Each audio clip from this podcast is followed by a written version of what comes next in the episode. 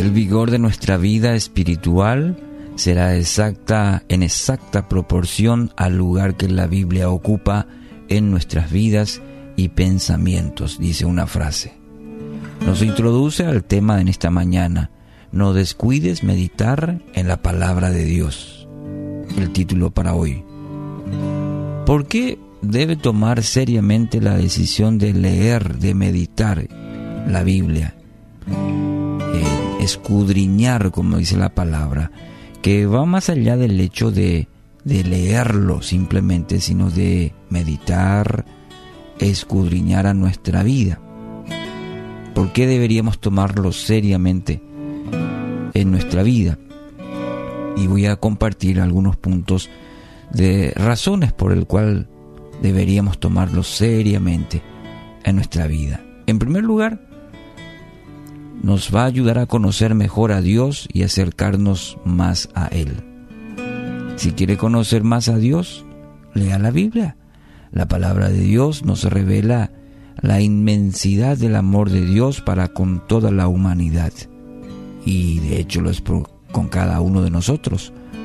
Juan 14, 23 dice, el que me ama, mi palabra guardará, y mi Padre le amará, y vendremos a él, y haremos morada con él.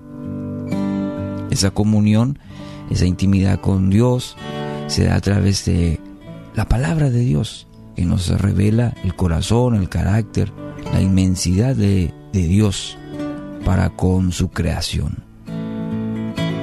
¿Por qué debe tomar seriamente la decisión de leer la Biblia? Porque le va a ayudar a discernir la voz de Dios. Solo a través de la palabra de Dios vamos a reconocer lo que viene de Él y lo que también no viene de parte de Dios.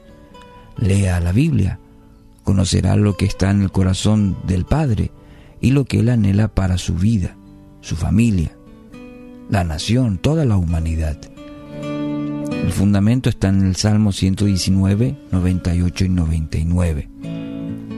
Otra razón, tercera, le va a ayudar a fortalecer su fe. ¿Quiere desarrollar una fe firme? Bueno, entonces permanezca firme en la palabra del Señor. Le va a ayudar a justamente a tener firmeza, seguridad en medio de las dificultades. Lea la Biblia, medite en ella alimente su espíritu cada día al pasar tiempo delante de Dios, del Señor, que el Espíritu Santo le hable a través de la palabra. Romano 10, 17 dice, así que la fe es por el oír y el oír por la palabra de Dios. Otra razón, la cuarta, te le dará sabiduría para tomar decisiones. Y qué importante es esto. Dios es fuente de toda sabiduría. Y en la Biblia, en su palabra, tenemos guía, la guía clara, eh, que nos va a ayudar a actuar sabiamente en medio de cualquier situación.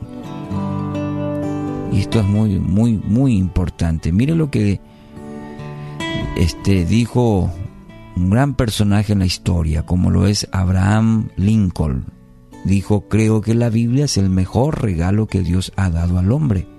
Todo el bien que el Salvador del mundo nos proporcionó se nos comunica en este libro y si no fuera por él, no sabríamos la diferencia entre el bien y el mal.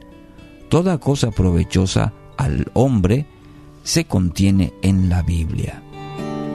Y fundamento bíblico para este principio de que toda sabiduría viene de Dios Está en el Salmo 111, versículo 10, Josué 1.8 también. Y quinto y último, le va a ayudar a permanecer firme ante los ataques del, del enemigo. El enemigo intenta que no le demos importancia a pasar tiempo con Dios porque sabe que mientras más nos acerquemos a Dios, más fuerte será nuestro espíritu no le permita vencer. Busque cada día la presencia de Dios en oración, en el alimento espiritual a través de la palabra.